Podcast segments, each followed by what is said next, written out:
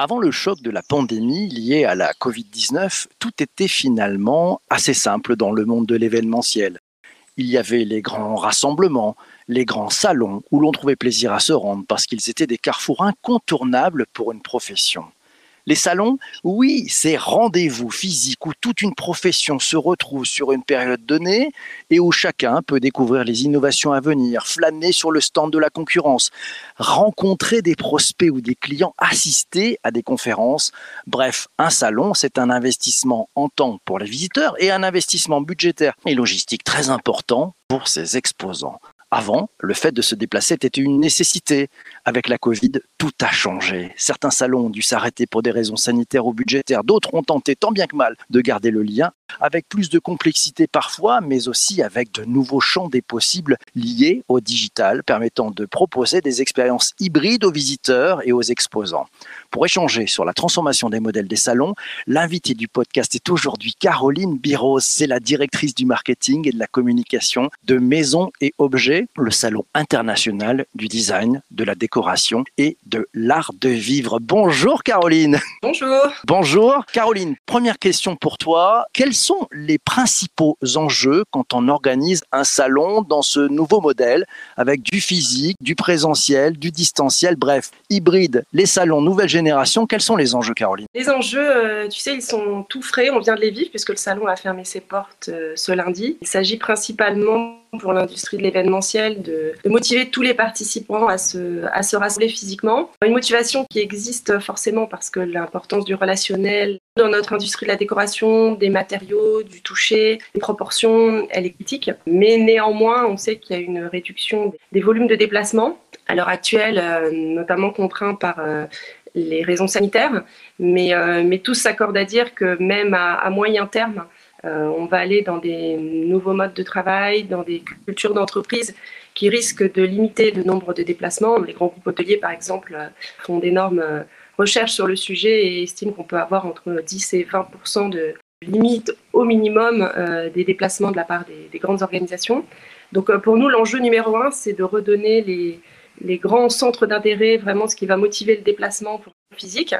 Euh, mais ce n'est pas tout. Après, il y a aussi un, enjeu de euh, garder le contact toute l'année avec les communautés, euh, parce qu'il y a aussi des changements de saisonnalité, là aussi des changements de comportement. On va plus se renseigner en ligne avant, pendant et après un événement physique. Nous, on s'adresse à des professionnels, uniquement à des professionnels.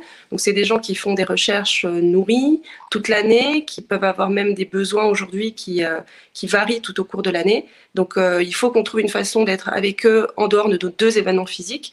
On a créé une plateforme digitale il y a, cinq ans maintenant, MOM, Maison Objet Mort. mais c'est un vrai enjeu que de garder ce relationnel et de surtout créer des contacts entre nos marques participantes, nos exposants, et nos visiteurs, qui sont des acheteurs des petites boutiques ou euh, des prescripteurs, des architectes d'intérieur, leur permettent d'avoir des relations euh, toute l'année et de faire des affaires toute l'année. Finalement, ce qui a changé, c'est qu'avant, finalement, pour résumer, les, salons, c'était un lieu euh, sur une durée donnée où on faisait des rencontres et puis on se retrouvait l'année d'après. Donc vous, vous avez vraiment changé le modèle et l'accélération liée en fait à, à la pandémie. Qu'est-ce que vous avez mis en place d'un point de vue innovation chez Maison et Objets? Nous, effectivement, la plateforme en ligne qui permet aux marques de, se mettre en relation, elle a été lancée avant le Covid, euh, puisqu'elle date de 2016. Euh, maintenant, ce qui a accéléré, ce sont les volumes, euh, les volumes de connexion, les volumes de transactions par ce type d'échange, que ce soit dans, dans, notre modèle ou d'une façon générale dans l'industrie. Euh, c'est aussi les, comportements, c'est-à-dire que les gens préparent beaucoup plus les événements physiques en ligne, euh, et donc quand ils arrivent, ils sont mieux préparés, ce qui est plutôt, euh, positif pour toute l'industrie, puisqu'ils gagnent du temps quand ils sont sur les événements, ils sont plus efficaces dans les rencontres qu'ils provoquent, ils peuvent nous poser des questions, et c'est aussi ça notre enjeu d'être à leur écoute et très présent quand ils arrivent physiquement sur le salon, pour être capable très rapidement de les orienter vers ce qu'ils cherchent. Avec Internet, aujourd'hui, on est habitué à utiliser des filtres, euh, si on veut que des marques françaises, si on veut que des marques euh, sustainable, il suffit de faire un filtre. C'est vrai que sur un salon physique, c'est moins facile, mais par contre, euh, il y a cette, cette magie, ce qu'on appelle la, sérendipité, cette capacité d'un événement physique à vous faire faire une rencontre que vous n'aviez absolument pas prévue, qui va tomber comme ça au coin d'une allée Euh, et, au début, on est toujours là à se dire, est-ce que ça vaut vraiment le coup? Et là, et encore les, les, bah, les, derniers jours là de la clôture du salon nous le prouvent.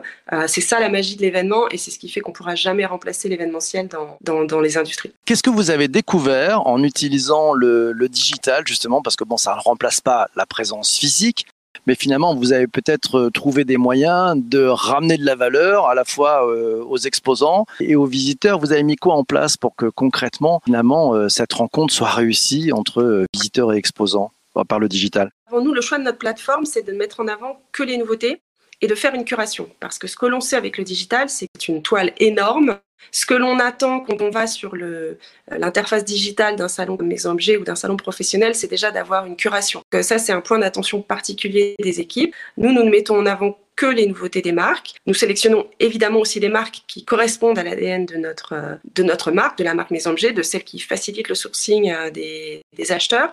Donc il y, a un effort à faire déjà dans la sélectivité des produits à mettre en avant, sinon ça peut vraiment, on peut s'y perdre. Forcément, dans les filtres, dans les navigations, on a des équipes qui euh, travaillent toute l'année à optimiser les navigations, à, notamment aussi, alors évidemment, mettre en avant des catalogues produits, mais aussi faire des sélections. Donc des sélections dans la sélection. Parce que comme je disais tout à l'heure, cette sérendipité, finalement, elle est aussi très précieuse dans le digital. On a tous les mardis une newsletter hebdomadaire où on a des personnalités, où on a des journalistes avec des, des thématiques euh, soit stylistiques, soit sociétales, qui font des sélections de produits, ce qui permet aussi d'être surpris. Il faut quand même préserver ce sens de, la découverte. Euh, nous, nous sommes sur un marché où les gens cherchent de la nouveauté, soit des nouvelles marques, soit des nouveaux produits. Donc, on est obligé un petit peu de les mettre en avant. On, dirait de les mettre en tête de gondole dans un supermarché. Eh bien, nous, on doit les mettre en avant sur le site internet et dans les emails ou dans les communications que, l'on a. Donc ça, c'est un point, cet aspect de curation et de valorisation du renouveau. Évidemment, tout ce qui est euh, filtre et navigation, ça c'est très important. Donc on a, on a écouté quelles étaient les demandes. Euh, certains profils de produits, par exemple le, fait main, euh, les produits artisanaux, je, mentionnais tout à l'heure tout ce qui est sustainable, donc de mettre en avant ce type de produits et aussi de les animer. On a fait des événements digitaux, des semaines thématiques, où on invitait notre communauté à précisément se concentrer sur une thématique qu'on mettait en avant à travers bah, différentes, différentes histoires. On a même créé un, chapitre story sur notre site, un petit peu comme Instagram, pour, pour mettre en avant aussi euh, de façon euh, animée, de façon incarnée l'histoire des marques. On leur a permis, on a accéléré de mettre des vidéos, puisque les gens avaient aussi besoin de comprendre les histoires de marques, les histoires des entrepreneurs, en fait les mêmes questions qu'ils leur posent sur un stand. On a développé le chat. Pour l'instant, c'est un peu mitigé, les retours du chat, parce que ça impose la présence des deux parties et que euh, on sait que les professionnels sont pas tout le temps tout le temps devant leur écran donc c'est une fonctionnalité qui est active aujourd'hui mais que l'on met en, en, pause en, milieu d'année et qu'on active uniquement dans des semaines thématiques et puis ensuite, euh, bah voilà, la préparation du salon, faire la connexion avec le salon, euh, faire le lien avec l'organisation, les halls, à quel endroit mmh. se trouve telle marque, etc. Les gens se servent de la plateforme pour préparer le salon, repérer déjà sur un plan ce qu'ils vont, ce qu'ils vont visiter. Alors on a des, beaux témoignages, c'est Céline qui nous dit j'ai découvert des marques que je n'avais jamais vues jusque-là et surtout ben, on peut parler avec les fondateurs, comprendre encore mieux leurs histoires. C'est de l'humain, donc euh, c'est plutôt encourageant et c'est une belle réussite, bravo. Question de, Valentine qui te dit cette sélection dont tu parles est-elle faite par un expert ou est-ce également fait avec peu d'intelligence artificielle ou non? C'est juste euh, une bonne connaissance du métier qui fait que cette sélection peut être faite. Alors on a, on a tout, on a les deux. On a même plus. Alors effectivement, on va avoir des experts. Donc ça peut être des, euh, des, bureaux de style, des experts en tendance. On peut avoir des personnalités de notre univers. Donc euh, par exemple, quelqu'un qui va avoir une maison d'édition, un designer, un, concept store. On a aussi, effectivement, pour appeler ça, on peut appeler ça de l'intelligence artificielle. On a des algorithmes qui sont capables aussi de recommander, de faire des recommandations individualisées personnalisées en fonction des goûts de, nos, de notre communauté, de nos acheteurs. Et là, on se base en fait sur euh, plusieurs, plusieurs euh, points. Ça va être soit les interactions qu'ils ont eues avec euh, des marques précédemment, soit des interactions que des profils similaires à cette personne ont eues avec des marques, soit des interactions qui se sont aussi passées, là je mentionnais en ligne, ça peut être aussi sur le salon. Donc, par exemple, une personne qui est allée visiter le salon, euh, nous, on a des, euh, on appelle ça le, lecteur de badge. En fait, les, exposants ont une application sur leur euh, téléphone et ils peuvent biper les badges des visiteurs et les visiteurs inversement peuvent laisser leurs coordonnées. Donc, nous, ça nous montre qu'il y a un match, en fait, voilà, qu'il y a un like, qu'il y a une adéquation entre une marque et, et, un acheteur. Et donc, sur la base des profils d'acheteurs qui se ressemblent, marques qui se ressemblent, on est capable de faire des recommandations qui sont totalement personnalisées et elles sont à ce moment-là poussées par email à différents moments de l'année, notamment en amont du salon.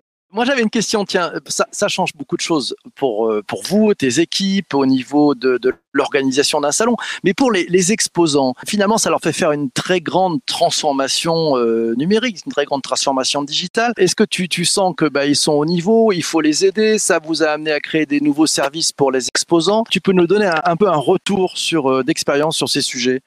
Effectivement, les, exposants, quand on a lancé la plateforme, je rappelle que c'était avant la période du Covid, c'était une petite révolution hein, d'avoir. Euh, euh, ils étaient vraiment associés à l'événement physique, à la préparation de cet événement physique, ce qui est souvent très très lourd, hein, euh, la décoration du stand, la mobilisation des équipes commerciales, etc.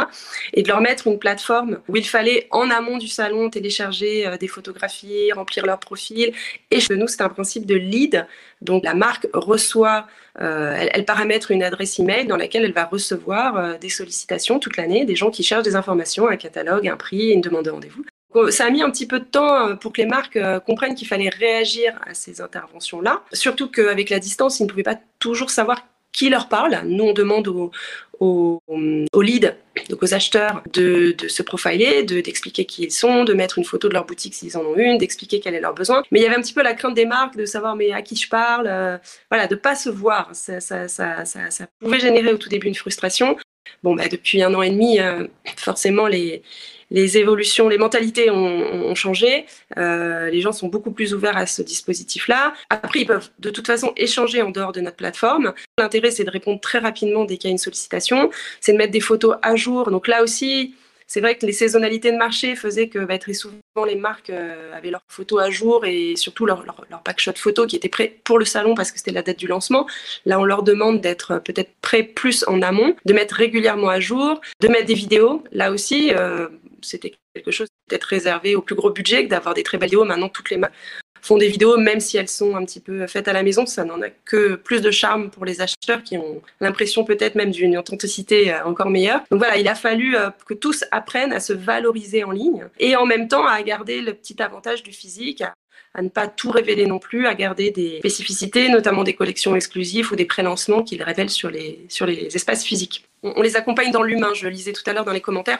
Tout l'enjeu, c'est pas de les laisser seuls, hein, c'est d'avoir euh, le même accompagnement humain qu'on aurait pour un, une organisation euh, d'un événement physique. Oh, tu sais, dans cette émission, on parle de la transformation des modèles, donc on va parler un peu de la transformation du business model. Ça veut dire qu'un salon hybride, c'est plus d'investissement humain et financier pour un exposant. Ça va les obliger, si c'est le cas, ça va les obliger à faire des choix, à aller dans moins de salons et se recentrer sur euh, les salons qui vraiment sont les plus importants pour eux. Comment tu vois l'évolution du marché, euh, notamment du côté des exposants par rapport à cette problématique-là? Je dirais pas que fondamentalement c'est un investissement humain euh, plus fort. Je pense qu'il est différent. C'est sûr que ça appelle à une multicompétence. C'est sûr que notamment pour des petites entreprises, euh, beaucoup beaucoup sont quand même des euh, voilà des entreprises on est sur un marché assez fragmenté avec des parfois des compagnies qui ont 5 10 salariés ça demande d'avoir développé cette compétence digitale donc soit ils ont peut-être recruté quelqu'un soit ils ont dû vraiment se forcer à s'y mettre ce qui n'est pas si compliqué, ça peut paraître effrayant, mais ce sont quand même voilà des, des schémas assez basiques de, de, de mise en relation. Donc, je dirais plutôt un développement de compétences plus qu'un renfort humain. Euh, après, évidemment, euh, faire le choix du, salon et donc de l'événement, ou en tout cas de l'écosystème hybride auquel s'associer, c'est sûr que c'est une stratégie. Ils ne pourront pas être partout. J'évoquais tout à l'heure le fait de répondre à une plateforme en ligne, par exemple. Bon, ben, vous ne pouvez pas en avoir 12 ouvertes en même temps, ou alors là, définitivement, il vous faut une ressource supplémentaire. Au même titre que de choisir un événement physique, ben, vos forces commerciales ne peuvent qu'à un seul endroit, ou alors là aussi, il faut les dédoubler. Donc, je pense que la problématique a toujours été la même de se concentrer aussi même en termes de, fidélité, de recrutement de, de, communauté, de se concentrer peut-être sur quelques événements majeurs aussi qui, qui, qui, vous ressemblent en tant que marque, parce que d'être partout, c'est un peu être nulle part. C'est vrai que c'est important d'être associé à un endroit pour que les acheteurs puissent vous retrouver, euh, savoir où est-ce qu'ils vont voir vos dernières nouveautés. Donc, euh, je dirais pas forcément plus de moyens humains, je dirais peut-être plus de transversalité dans les stratégies commerciales ou marketing des, entreprises et définitivement à prendre le online en compte. On a mentionné euh, notre plateforme, mais il y a aussi les réseaux sociaux. Là aussi, c'est pas nouveau, mais forcément qui ont été exacerbés. Bon, nous, ils sont très au fait. Hein. on est dans la décoration, on est dans l'esthétisme, donc, euh, euh, mais d'être présent sur les réseaux sociaux, faire connaître sa présence sur les réseaux sociaux, le mailing papier euh, marche et il risque de remarcher même parce que ça a un certain charme, mais c'est très important d'avoir peut-être une newsletter, de faire savoir sur les réseaux sociaux qu'on va à un salon parce que c'est aussi là que nos communautés euh, suivent l'actualité et que donc elles auront la confirmation de voir leur marque préférée. Ben, mille merci Caroline. Moi ce que je retiens c'est que finalement ça demande plus de professionnalisme et plus de stratégie, ce qui est plutôt une très très très bonne nouvelle. Toi qui écoutes ce podcast, merci d'avoir écouté jusqu'ici. On te retrouve très vite pour un prochain épisode. Demain, on aura le grand plaisir de parler du business model des chasseurs de tête, comment il change, comment il évolue. On aura le plaisir d'accueillir notre ami Jacques Froissant. Ça sera en direct à partir de 7h30 sur LinkedIn, Twitter et YouTube. À très bientôt. Bonne journée à tous. Surtout, ne lâchez rien. Ciao, ciao.